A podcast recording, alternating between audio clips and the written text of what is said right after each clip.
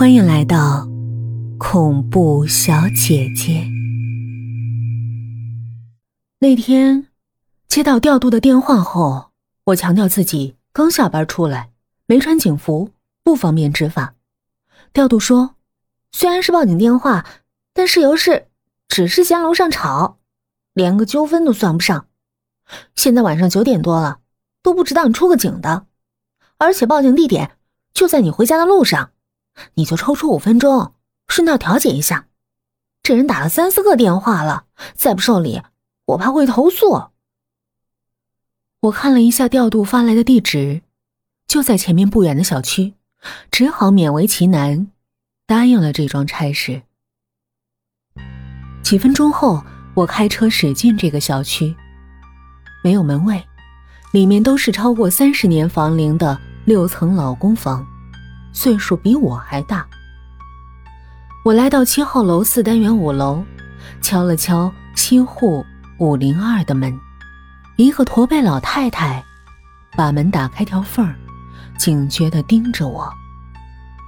哦，我是便衣警察，是您报的警吧？我掏出证件，亮了亮警徽。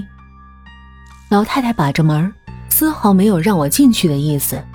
他指着楼上说：“楼上有怪声儿，哎，吵得我呀睡不着觉。”我有些无奈：“您可以找物业呀，报警解决不了问题，不能因为这个就把别的住户抓起来呀。”我们小区啊人少。物业收不上钱，前两年呢就走了。老太太解释：“楼上的小两口啊，这动静啊，古里古怪的，我听着呀瘆人。警察同志。”我这孤寡老人有困难，只能找政府帮忙啊。原来是个空巢老人，我反倒有点不好意思了，点点头说：“啊，行，我帮您去跟楼上说说。”我转身上楼，老太太关上门，仔细的上锁。我听了一下。似乎锁了三道。这样的老人我接触过不少，往好了说是警惕意识强，往坏了说就是事儿多敏感。没了物业，坏了灯泡都没人换，楼道里黑咕隆咚。我一边上楼一边下意识的摸了摸腰间，那里也是空空如也。除非执行任务，否则下班后配枪要交还库里。不至于吧？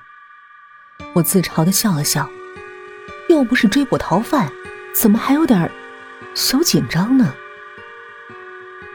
可能是临近冬月，天气转冷，楼道里阴寒袭人，再加上楼梯逼仄，给人一种压迫感。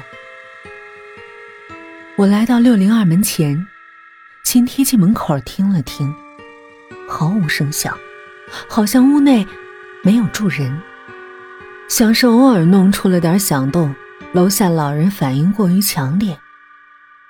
刚才老人说楼上是小两口，我担心这个时间敲门不太合适，稍微等了一会儿，屋内还是安静如初，看来问题已经解决了。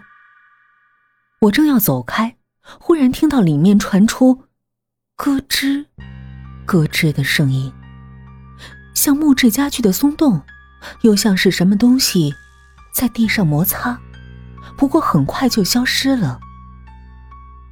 我皱了皱眉，敲响了门。开门的是个二十来岁的姑娘，穿着白色棉睡衣，神情冷淡。呃，楼下有人投诉，说你们家有动静，吵了他睡觉。啊，可能是我做饭的声音。这里几个人住啊？我越过他头顶往里瞧，没看到另外有人。现在就我一个人。回答之前，他略微考虑了一下，似乎想找个精准的表达。不是小两口。他的停顿引起了我的职业敏感，我掏出警官证我能进去看一下吗？楼下报警了，按照规定必须处理一下，写个报告。感谢您的配合。出乎意料，姑娘并没有抵触，仅仅愣了几秒钟，就做了决定，把我让了进来。这是套简装的一室一厅，大概五六十平米。客厅里陈设朴素，靠墙是一组沙发和一张桌子，正对着一个电视柜。洗手间和卧室并排在客厅左边，两间房门都关着。客厅右边是厨房，毛玻璃门虚掩。房子格局中规中矩，只是天花板有些低矮，令人压抑。我俩坐在沙发上，我掏出纸笔，先询问了一些基本信息。本集结束喽，语音的个人微信是。yy fm 幺零零四，期待您的来访。